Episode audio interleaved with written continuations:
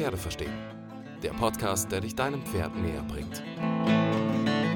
Von und mit Ausbilderin Ilka Steen und Pferdewirtin Bachelor of Science Leonie Grote.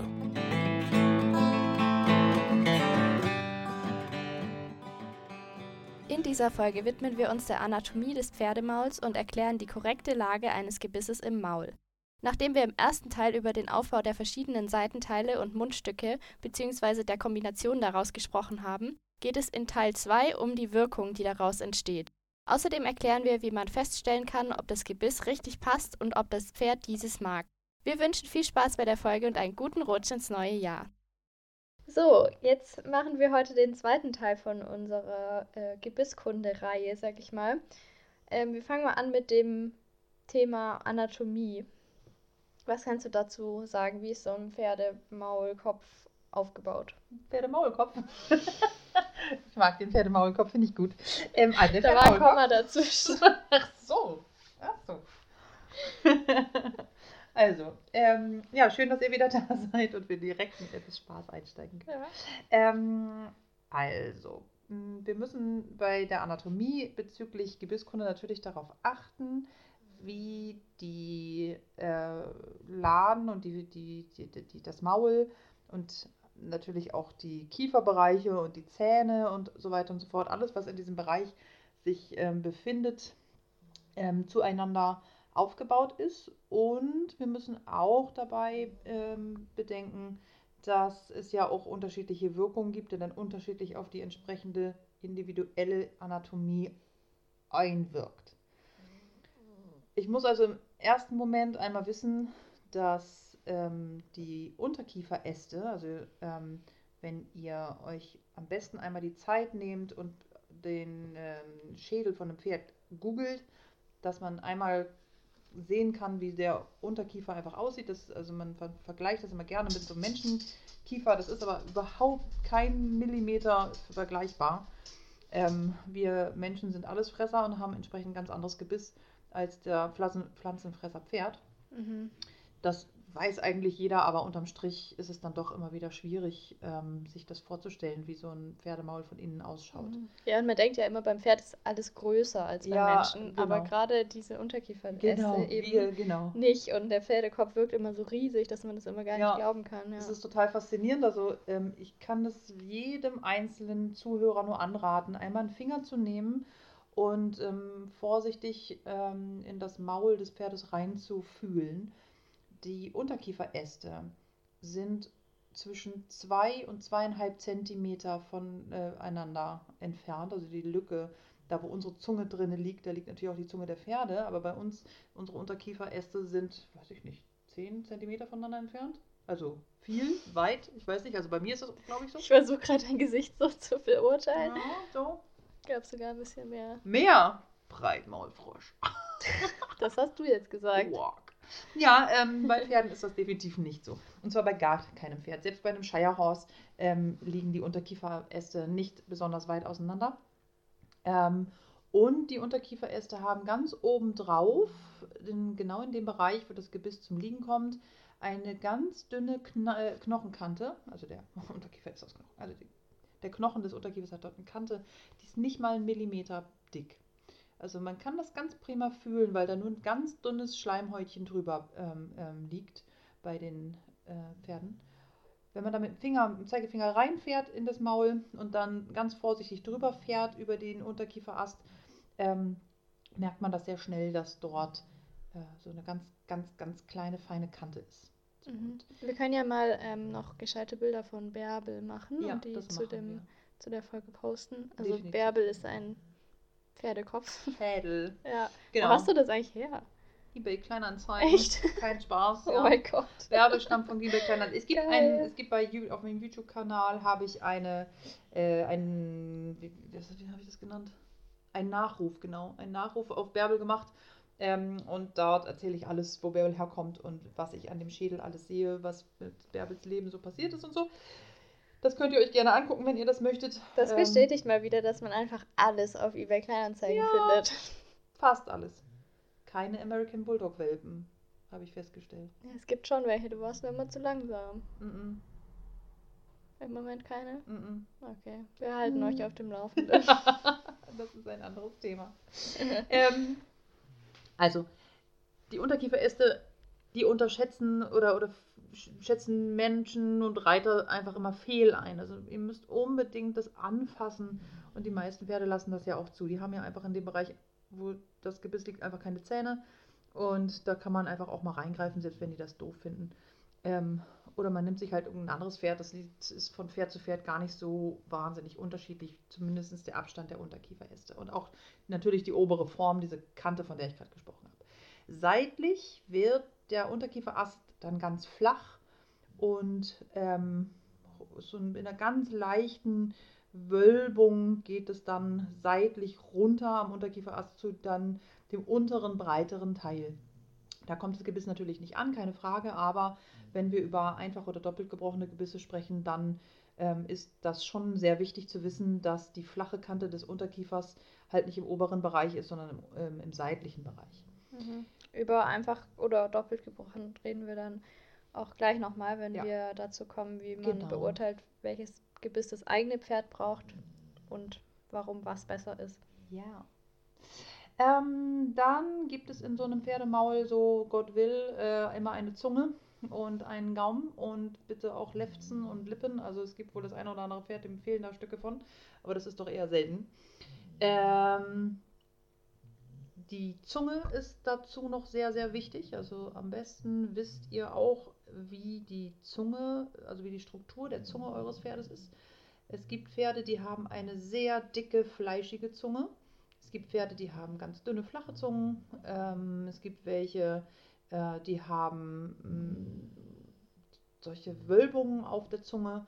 Und natürlich ist das einfach ein Muskel, der ähm, anders als man das denken könnte, nicht flach ist, sondern das ist richtig ein, äh, so ein Muskelstrang, ein runder, dicker Muskelstrang, der in dem Bereich, wo das Gebiss liegt, ähm, dazu da ist, die Heurollen zu bauen. Also jedes Pferd baut immer Heu Heurollen mit der Zunge, um dann diese Heurolle in die Backenzähne zu schieben. Also die Pferde, die die Heurollen wieder ausspucken, tun das nur, weil sie das nicht nach hinten schieben können oder da hinten irgendein Problem ist. Aber diese Heurollen bauen tut jedes Pferd. Und das ist genau die Stelle der Zunge, die relativ kräftig ist und damit auch das Gebiss tragen, also vom Unterkiefer abheben kann. Und genau dort sollte das Gebiss auch liegen. Also die Zunge kann sich und so, wenn man das vernünftig macht und das Pferd kaut, äh, dann schiebt die Zunge sich natürlich vorwärts und rückwärts unter dem Gebiss hin und her und nimmt das Gebiss dabei teilweise etwas mit oder auch eben nicht.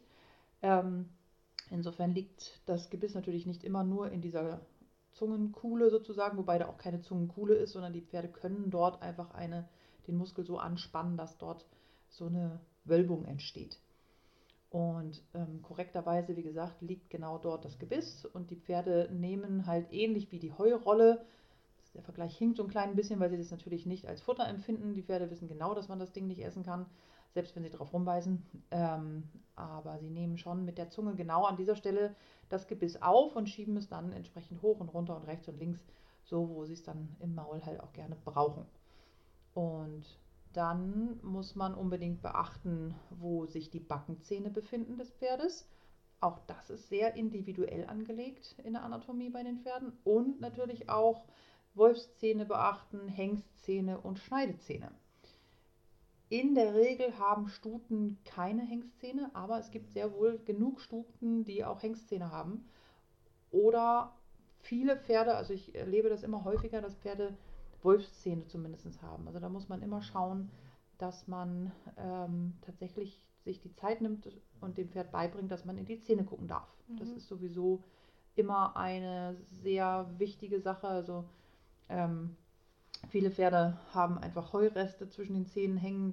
Es wäre einfach schön, wenn man die dort rauspulen darf. Also dem Pferd beizubringen, dass man die Lippen öffnen darf. Das ist wirklich sehr sinnvoll für viele verschiedene Dinge, aber im Moment natürlich für diesen Podcast geht es hier jetzt darum, dass wir gucken können und dürfen, wie ist die Anatomie in dem Pferd, in dem Maul des Pferdes, was gerade vor mir steht.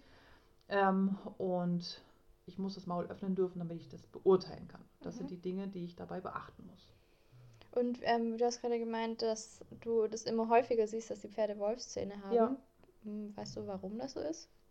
Nee, tatsächlich weiß ich das nicht. Ähm, da habe ich mir auch gar nicht so wahnsinnig viel Gedanken drüber gemacht, aber es ist mir die letzte Zeit öfters aufgefallen, dass ähm, ich kaum ein Schülerpferd kenne, ähm, ein jüngeres zumindest, ähm, das nicht den ein oder anderen Wolfszahn hat. Hm, okay. Das ist auch bei meinen jungen Pferden tatsächlich so, dass die alle mit Wolfszähnen kamen.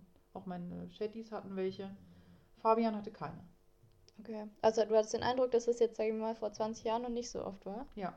Okay, Vielleicht habe ich da aber auch einfach nicht so drauf geachtet, das kann mhm. auch möglich sein. Weil eigentlich also es sind ja komplett verschiedene Rassen, sonst hätte ja. ich jetzt irgendwie gedacht, ja, hat vielleicht mit der Zucht zu tun oder so. Ich weiß nicht, woran es liegt. Wie gesagt, es kann gut sein, dass ich einfach vor 20 Jahren da selber nicht so drauf geachtet habe. Durch die vielen Gebisskundeschulungen bin ich tatsächlich, stecke ich sehr häufig meine Hände in irgendwelche Windelmäuler rein sehr viel häufiger als vor 20 Jahren. Und das kann damit zusammenhängen. Das kann ja. ein zuhörender Pferdezahnarzt wahrscheinlich besser beantworten. Ja. Bitte gerne Kommentare. Ja, bitte melden. bitte melde dich. okay, also die Zunge muss man beurteilen. Also gehen wir jetzt mal vom eigenen Pferd aus, wenn ich mhm. da plan, mir ein Gebiss anzuschaffen, was passt. Ähm, und die Zähne und auf was muss ich noch achten? Den Gaumen. Also mhm. Pferde haben unheimlich unterschiedliche Gaumenformen. Die können so rund erhaben wie bei uns sein. Die können aber auch ganz glatt sein, also wirklich komplett gerade von rechts nach links. Es gibt aber auch welche, die ähm, konkav sich verhalten, also nach unten sich wölben in den Zungengrund hinein. Ähm, das ist super, super, super unterschiedlich. Ähm, die, das Fleisch, was sich äh, um, den, um den Ober- und Unterkiefer ansetzt, ist wirklich von Pferd zu Pferd super, super krass unterschiedlich. Mhm.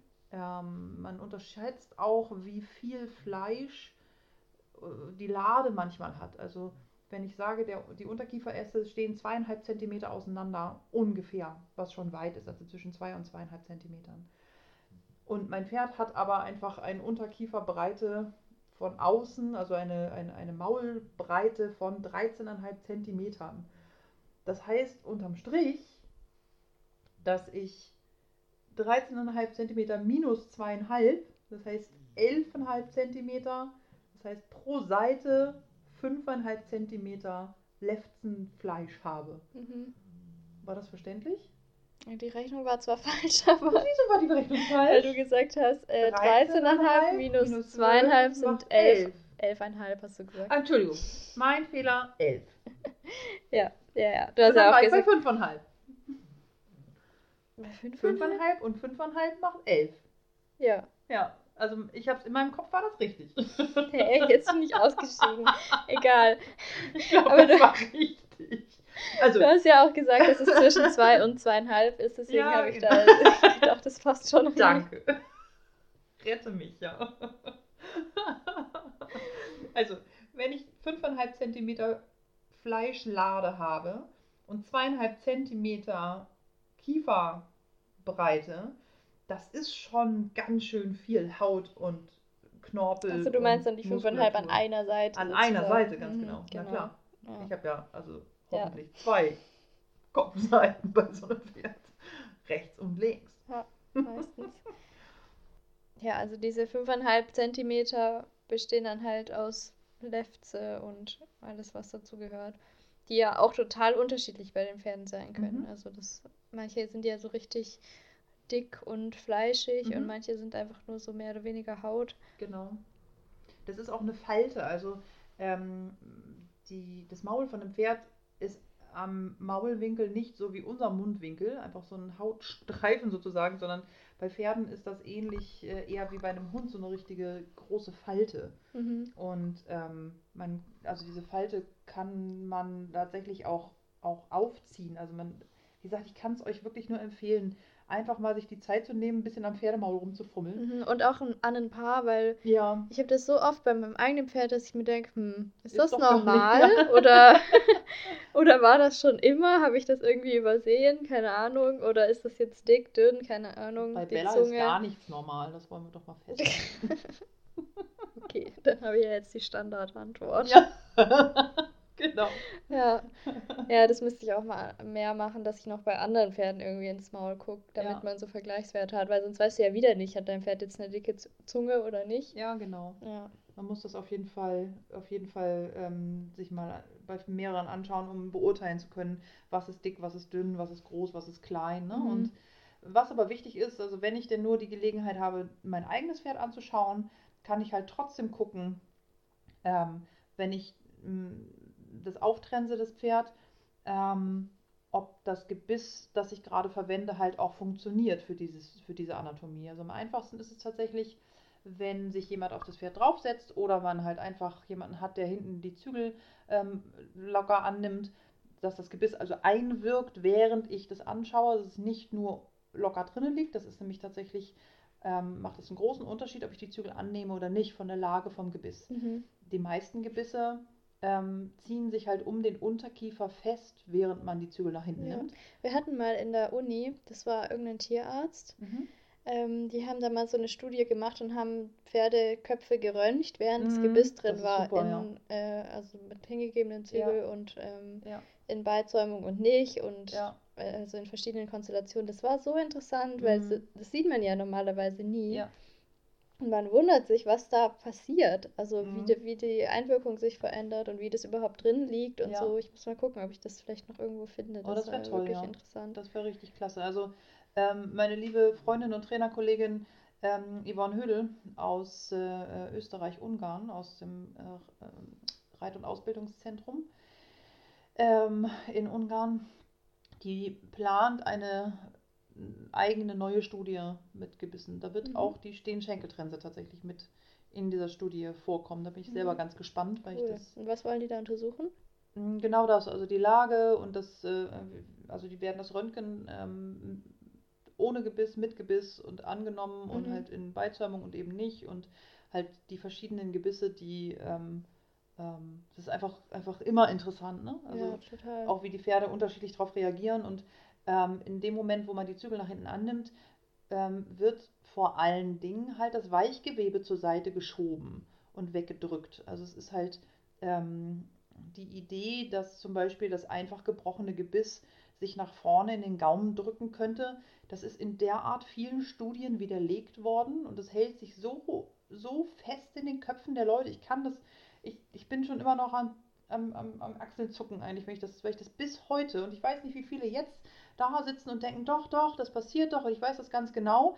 Nee, tut es nicht, es kann nicht passieren. Ich mhm. kann ja nicht mit den Zügeln das Gebiss nach vorne drücken. Also da, wo das der Bruch von dem einfach gebrochenen Mundstück liegt, das kann nicht nach vorne gehen, wenn ich die Zügel nach hinten annehme. Mhm. Es kann nur das Gewebe um das Maul herum nach hinten weggedrückt werden. Und genau das passiert ja auch nachweislich. Das heißt, zum Gaumen hin passiert da nichts. Ja. Also gar nicht, es kann nicht. Es, einfach, ja. es entbehrt jeder Logik und wie gesagt, es gibt genug Studien, die das auch belegen.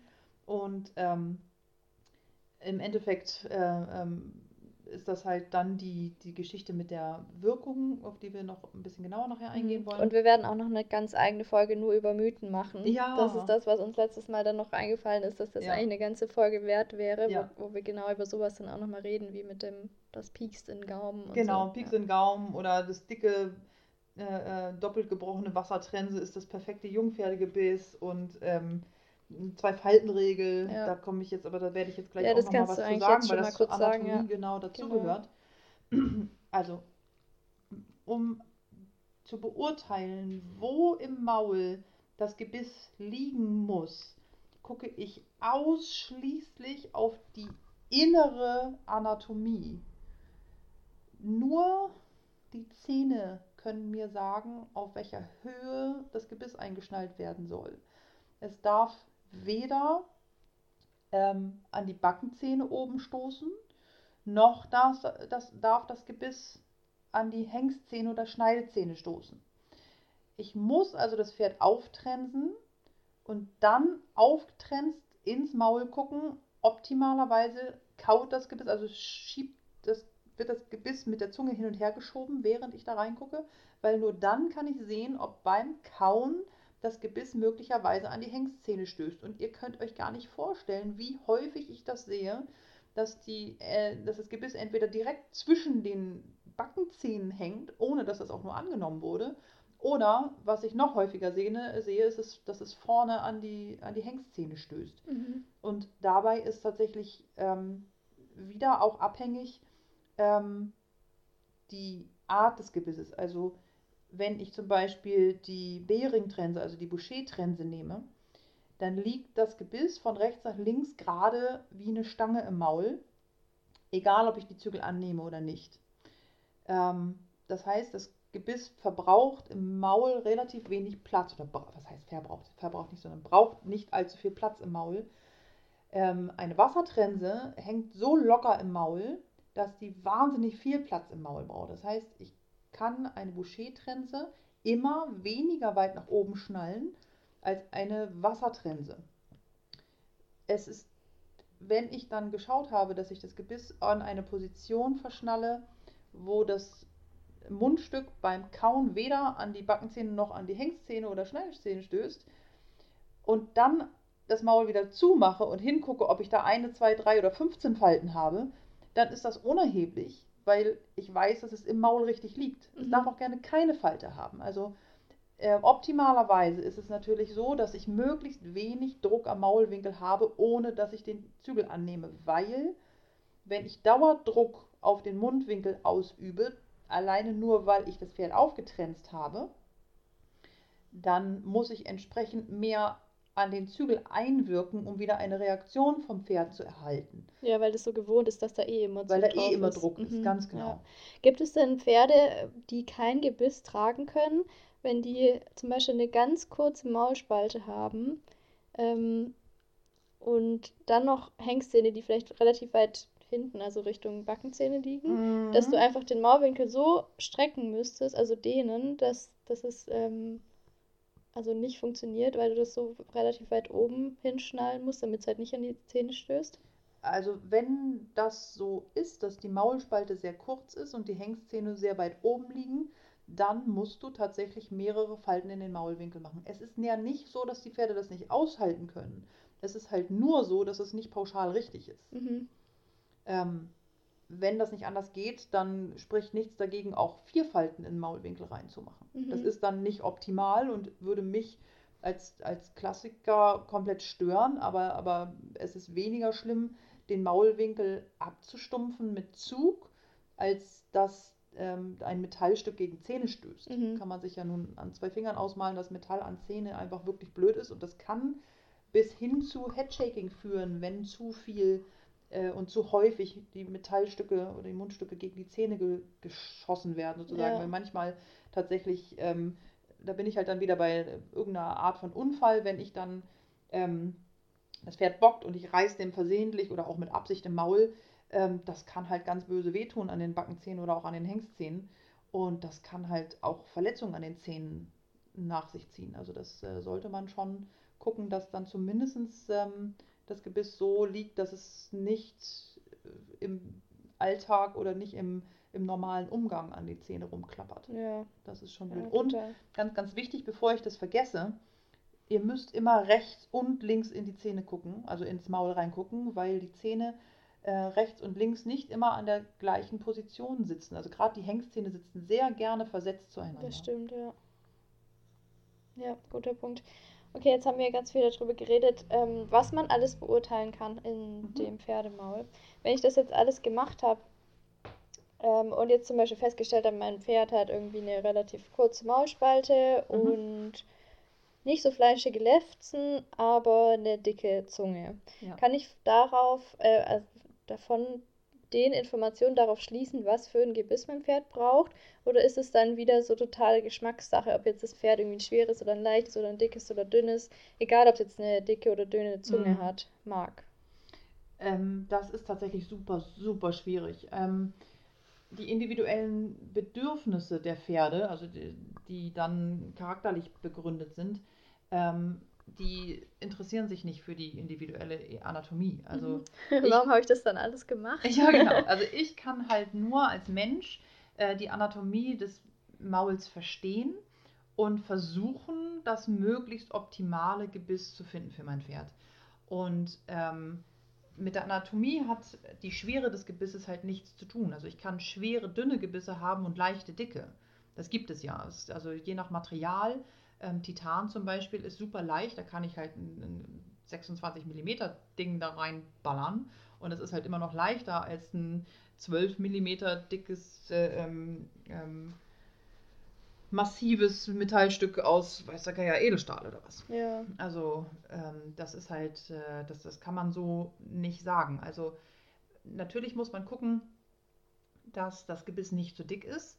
Nichtsdestotrotz muss es, darf es halt auch nicht zu dünn sein. Also je dünner das Gebiss, desto weniger Auflagefläche habe ich auf der Zunge und desto weniger ist die Zunge in der Lage, ähm, das Gebiss vom Unterkiefer abzuhalten. Also bei, bei Zügeleinwirkung natürlich. Ne? Also wenn das einfach nur so im Gebiss im Maul rumhängt, dann ist das natürlich in der Lage dazu, die Zunge, das Gebiss äh, vernünftig zu tragen. Ähm, nichtsdestotrotz, ähm, wenn ich ein zu dickes Gebiss ins Maul mache ähm, und den Maulwinkel dabei ähm, in der Breite aufspanne, ähm, bringt es mich genauso wenig weiter, als wenn ich ein zu dünnes Gebiss ins Maul mache und ähm, die Zunge dann einfach, äh, das, das kann halt, also es gibt Gebisse, die sind halt nur 10 mm dick, so Unterliegtrensen oder was. Und wenn die dann zu scharf äh, einwirken, dann kann ich die Zunge damit sogar verletzen. Also das ist schon, da muss man schon ein bisschen vorsichtig mit sein. Also ich empfehle immer ähm, Gebissdicken von 14 mm bis 18, vielleicht auch 20 mm. Ähm, ich weiß, dass das in der Klassik wird gerne ähm, ein möglichst dünnes Gebiss verwendet. Das ist aber genauso wenig pauschal richtig wie jede andere pauschale Aussage. Ja. Es gibt einfach Pferde, die wollen gerne ein dickes Gebiss haben und das kann man dann eigentlich nur ausprobieren. Mhm. Ja, wie man das dann beurteilt, ob das Pferd das Gebiss mag oder nicht, das erklären wir dann in der nächsten Folge. Genau, da gehört einfach wieder ein bisschen mehr dazu, als es eben mal schnell zu erklären.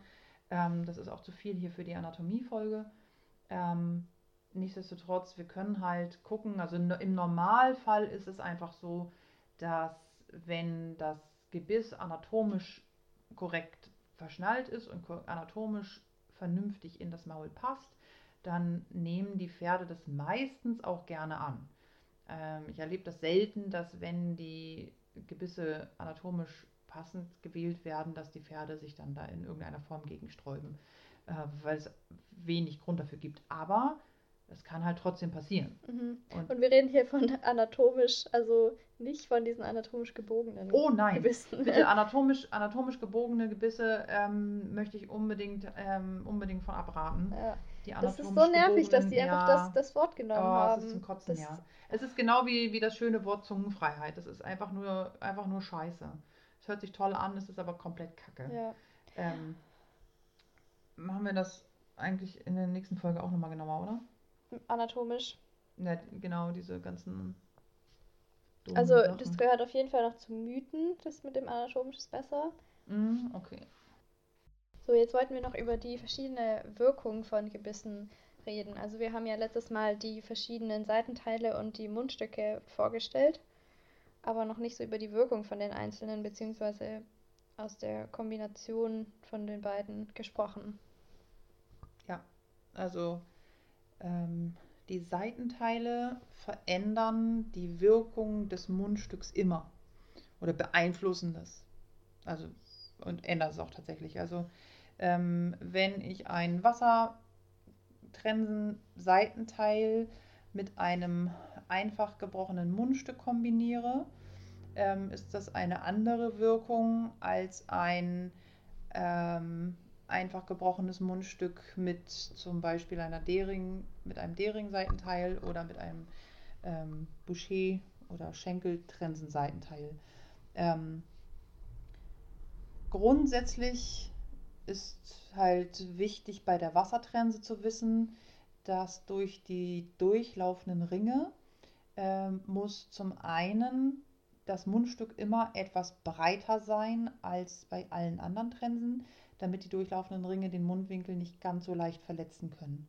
Und das kommt leider häufiger vor, als man sich das so vorstellen kann, weil mh, hm, dort läuft ja ein Metallring durch ein Metallmundstück und mit der Zeit kann dort eine scharfe Kante entstehen. Also wer eine ähm, Wassertrense benutzt, sollte unbedingt mal einen Finger nehmen und die Kante ähm, des Mundstücks anfassen, wo das Seitenteil, also wo mhm, der, wo der Ring, genau, das ja. Loch einfach anfassen. Ähm, ihr werdet euch wundern, wie oft dort äh, Scharfkanten entstanden mhm. sind. Und da kann das halt auch passieren, dass die Lefze, ähm, in, also das, ähm, das Maulwinkelgewebe ähm, zwischendurch versehentlich reingerät durch diese Beweglichkeit des Seitenteils und dann auch richtig einen kleinen Schnitt von innen bekommt. Also das kann wirklich äh, ganz blöd sein für die, für die Pferde. Mhm. Und die Löcher sind auch teilweise richtig oval ja, nach einer Zeit. Also genau. auch je nach Qualität und so weiter. Absolut, genau. Also Aber auch da wundert man sich, wie, wie, genau. das, wie das Material da arbeitet. Ja. Aber es ist nicht nur bei den Wassertrensen, sondern auch bei den ähm, Mundstücken muss ja. man das echt immer mal wieder anschauen. Ja, absolut. Weil das da auch passiert. Genau, bei den Brüchen der Mundstücke, wird. genau, ja. absolut.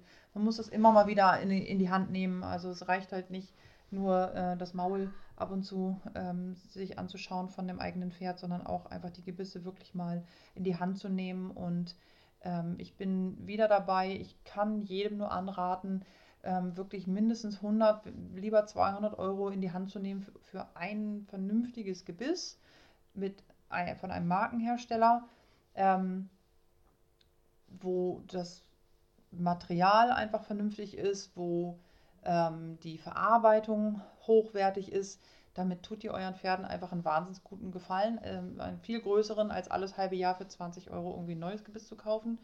Und wenn ihr ein 20 Euro Gebiss kauft, ähm, schaut, dass ihr es einfach unter Kontrolle habt, dass ihr immer wieder hinschaut, das Mundstück anguckt. Die Pferde beißen da tatsächlich auch drauf rum.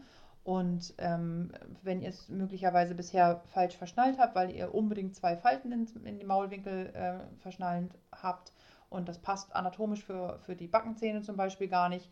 Das ist, ähm, wenn man eine lange Maulspalte hat, zum Beispiel eine, eine absolute Katastrophe, dann auch noch zwei Ma Falten in den Maulwinkel hoch zu verschnallen. Dann ähm, hat man nämlich häufig das Metallmundstück ähm, schon zwischen den Backenzähnen stecken, bevor man die Trense überhaupt benutzt hat. Also da müsst ihr wirklich unbedingt hinschauen. So, aber zurück zur Wassertrense.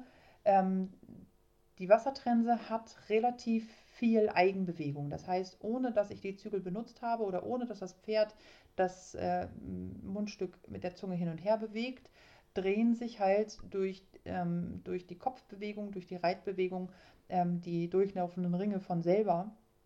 Ähm, die Idee ist eigentlich, dass das Pferd ähm, das Mundstück da hinlegen kann im Maul, wo es das braucht.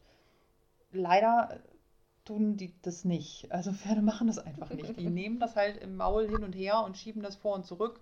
Und ähm, durch die Eigenbewegung der Wassertrense ähm, liegt sie in der Regel sehr unruhig im, im Pferdemaul. Ähm, ihr hört auch schon, ich halte nicht besonders viel von der Wassertrense, weil mir bei der Wassertrense auch die seitliche Führung fehlt, dadurch, dass ich sie immer etwas breiter wählen muss ähm, als andere Mundstücke, ähm, also andere, andere Seitenteile, also andere Trensen. Warum ist die denn so weit verbreitet, die Wassertrense? Das würde ich verdammt gerne selber wissen wollen. ja. Kann ich dir nicht erklären. Ich, für mich, für mich ich, ich, ich habe, glaube ich, boah, ich weiß nicht, ob ich überhaupt mal eine Wassertrense benutzt habe. Für mein erstes Pferd vielleicht mal, aber das war ein Friese, dem war eigentlich irgendwie egal, was ich im Maul hatte. Was du im Maul hattest? dem war egal, war was. Egal. Dem war egal, was, was ich ihm für, eine, für ein Mundstück ins Maul gegeben habe. Den bin ich auch mal mit einem erotischen ähm, Gebiss geritten. Das ist ein, äh, ein reines Ledergebiss.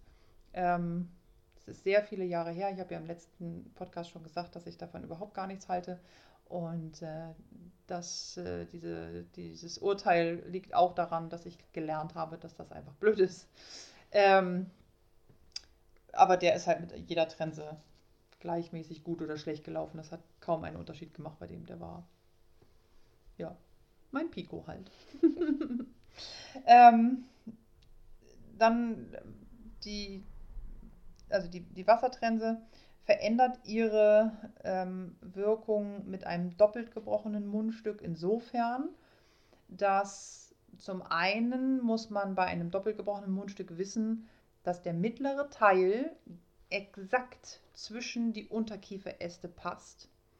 da wundert man sich gewaltig, wie extrem doll man mit einem doppelt gebrochenen Mundstück beim Annehmen der Zügel die Zunge zwischen den Unterkieferästen fixieren kann und wie schnell die Zunge bei wie wenig Druck ähm, plötzlich blau wird. Ich würde jedem Nutzer empfehlen, unbedingt, was ich vorhin schon sagte, einer nimmt die Zügel nach hinten an, gerne auch nur ganz leicht, und der andere guckt währenddessen ins Maul.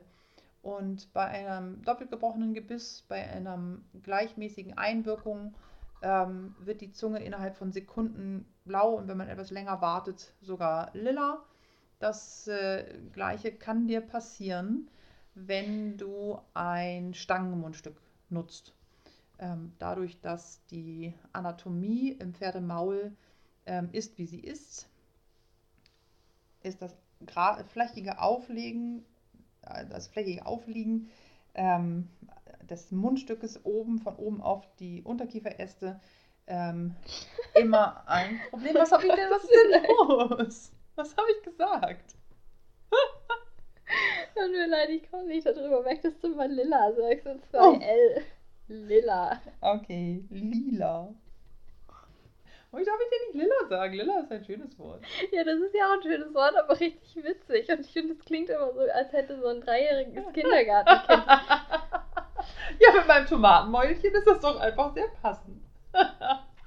Sind wir heute ein bisschen infantil unterwegs. Ja.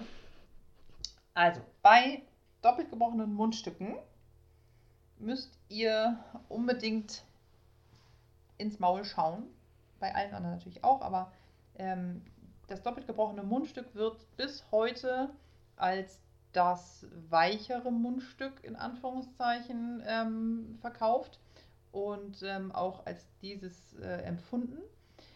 Aber das mittlere Stück bei einem doppelt gebrochenen Mundstück passt exakt zwischen die Unterkieferäste. Das heißt, wenn ich die Zügel nach hinten annehme bei einem doppelt gebrochenen Gebiss, dann kann ich bei einem relativ geringen Druck die Zunge zwischen den Unterkieferästen fixieren durch das mittlere Stück des äh, doppelt Mundstückes. Das gleiche kann auch passieren, wenn ich ein Stangenmundstück benutze. Und wenn ihr euch dann ein paar Sekunden Zeit nehmt und die Zügel einfach konstant haltet, wird die Zunge dabei auch blau und das wirklich relativ schnell nach wenigen Sekunden nach etwas längerer Zeit kann sie sogar lila werden. Ähm, das ist natürlich nicht fein und ihr werdet schnell bemerken, dass, äh, dass es erstaunlich ist, wie schnell ähm, so eine Zunge ähm, blau anläuft. Aber bitte nicht testen. Das klingt jetzt so, ja, mach das mal. Also ich will jetzt nicht dazu aufrufen, dass jemand seinem Pferd die Zunge abdrückt, bis sie lila wird. Ja, wie gesagt, aber das sind wirklich nur ein paar Sekunden. Also nicht lila, nein. Also lila bitte nicht, aber, aber wirklich einmal damit ihr das besser verstehen könnt und auch seht, dass ich keinen Blödsinn erzähle. Ich weiß nicht, wie viele das sich jetzt anhören und sagen, mm nee, ist klar, mein Pferd soll, läuft super auf dem doppelt gebrochenen Gebiss. Erzähl mir nicht so einen Scheiß, da war die Zunge noch nie blau. Ja, aber du guckst ja auch beim Reiten da auch nicht rein. Mhm. Macht es wirklich mal. Und ganz viele Pferde reagieren auf die doppelt gebrochenen Mundstücke besser, weil die schmerzhafter sind und die einfach dem Druck entgehen. Es gibt aber auch zum Glück genug Pferde, die einfach anfangen, auf den Druck dann blöd zu reagieren und dann ähm, auf ein doppelt gebrochen, äh, auf ein einfach gebrochenes Gebiss besser funktionieren, ähm, weil sich durch das Aufstellen des mittleren Stückes das nicht in den Gaumen drückt, das stellt sich aber trotzdem über der Zunge auf, weil die Seitenteile die Lefzen um die Unterkieferäste herum zur Seite drücken dann kann die Zunge sich immer weiter bewegen unter, der, unter dem äh, Mundstück und kann nicht zwischen den Unterkieferästen fixiert werden. Ein Stangenmundstück kann den, die Zunge auch zwischen den Unterkieferästen fixieren. Ähm, das allerdings etwas anders als das doppelt gebrochene Gebiss. Ähm, das funktioniert nur, wenn ich wirklich beide Zügel nach hinten nehme. Wenn ich nur eine Seite annehme, dann verkippe ich das Gebiss, ähm, also das, das Stangenmundstück auf dem Unterkieferast. Das kann dann noch zu ganz anderen äh, Problematiken führen. Ähm, dadurch, dass ich ja aber einen Oberkiefer habe, der das komplette Verkippen dann verhindern kann, ist das mit der, einfach, äh, mit der, mit der, mit dem Stangenmundstück tatsächlich noch eine etwas andere Hausnummer. Das doppelt gebrochene Gebiss ähm, möchte ich tatsächlich niemandem wirklich anraten, es sei denn, das Pferd ähm, läuft mit einfach gebrochenem oder Stangenmundstück halt gar nicht. Wobei das Stangenmundstück wiederum. Warte, darf ich mal noch ganz ja. kurz eingrätschen? Ich fand es voll wichtig, was du gesagt hast. Will ich nochmal heraus. Cool, ich habe was Wichtiges gesagt. Yay!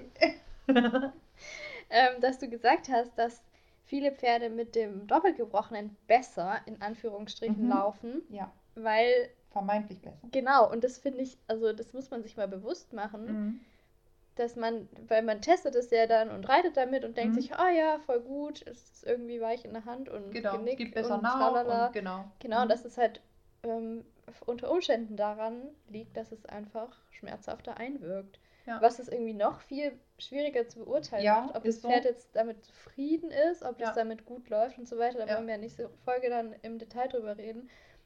Das ist mir nur gerade so klar geworden, dass das ja mega der Druckschluss sein kann, man da voll aufpassen muss. Das ist so. Und Ganz ja, genau. auch viele Leute immer sagen, ja, ja, aber das läuft damit besser, mhm, aber das genau. heißt ja nicht, dass es dem Pferd damit besser geht. Genau. Also wenn wir das ein bisschen weiter hochschaukeln wollen, dann nehmen wir auch noch ein ähm, Pelham-Seitenteil äh, mit einem gebrochenen Mundstück. Ähm, das ist, glaube ich, das Fieseste, was es gibt. Es mhm. reiten so viele Leute ein Pelham Kannst du es mal ganz kurz erklären? Das Pelham ist ein, ähm, also eine Zwischenstufe zwischen ähm, Trense und Kandare und hat eine Hebelwirkung. Ähm, das Pelham wird allerdings äh, mit entweder mit vier Zügeln geritten, was korrekt wäre, dafür ist es gedacht. Leider wird das Pelham gerne mit einer Zügelbrücke geritten, das heißt, ähm, am Mundstück, also am, nein, am Seitenteil sind zwei Ringe, an denen Zügel befestigt werden können. Und ähm, es gibt ein Lederriemchen, das man am, an beiden ähm, Ösen befestigen kann und trotzdem nur ein Zügelpaar verwendet. Mhm, also praktisch, so, dass nur man, dass man sich vorstellen kann, es sieht halt aus wie, wie das, dieser Hebel von einer Kandare. Genau. einmal ist oben ein Ring und auf einmal Höhe unten. Des, genau, auf Höhe des Mundstückes ist einmal ein Ring für einen Zügel und unten am Unterbaum, am Ende des Unterbaums mhm. ist auch noch ein Ring für einen Zügel. Äh, bei einer reinen Kandare fehlt der obere Ring am Mundstück. Das macht den genau. Unterschied zwischen Kandare und Pelham. Ähm, und leider Gottes ist es gang und gäbe, ein Pelham mit gebrochenem Mundstück zu reiten.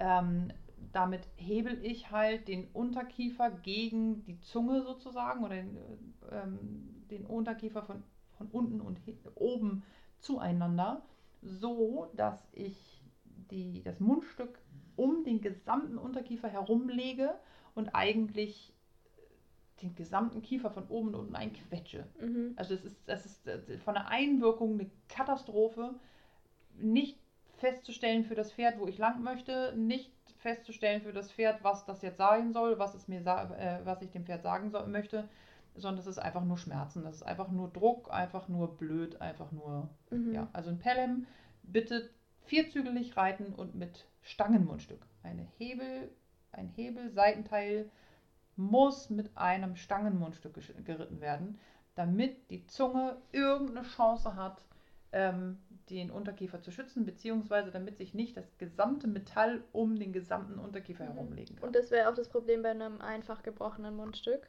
mit Pelham in Na der klar, Kombi. natürlich, das gleiche mhm. Problem. Okay. Klar, nur dass ich halt die Zunge nicht so massiv fixiere. Mhm. Das wiederum kann aber dann wieder gesagt mit der, mit der Stange passieren. Also man darf das nicht unterschätzen. Also ähm, über, auf Hebelwirkung gehen wir natürlich nochmal noch mal separater, genauer ein. Aber ähm, für ein gebrochenes Mundstück soll kein Hebelseitenteil verwendet werden. Ähm, für ein Stangenmundstück sollte man sein Pferd so weit ausgebildet haben, dass es man es auch einhändig reiten könnte, mhm. kann oder könnte.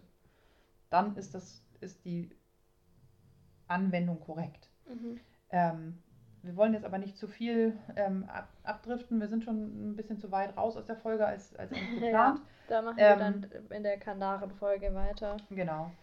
Und ähm, also empfehlen tue ich jedem einfach gebrochene Mundstücke mit zum Beispiel Olivenkopfseitenteil oder ähm, Schenkeltrensen-Seitenteil oder Boucher-Seitenteil.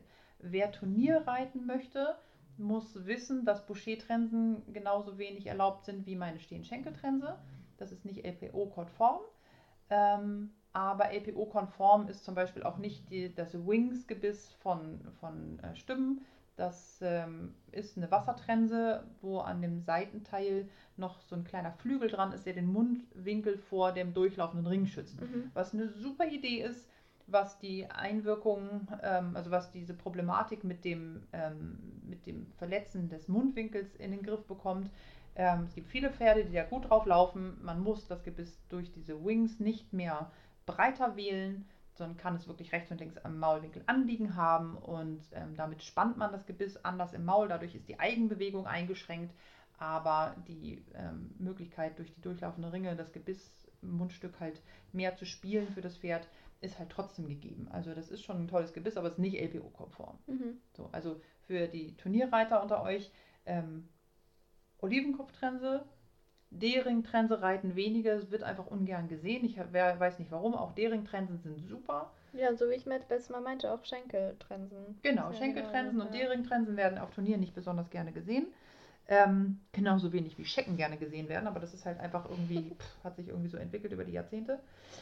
Ähm, und äh, für die Freizeitreiter Schenkeltrensen, Boucher-Trensen, ähm, Olivenkopftrensen, alles immer einfach gebrochen. Mhm. Für die Ausbildung der Pferde.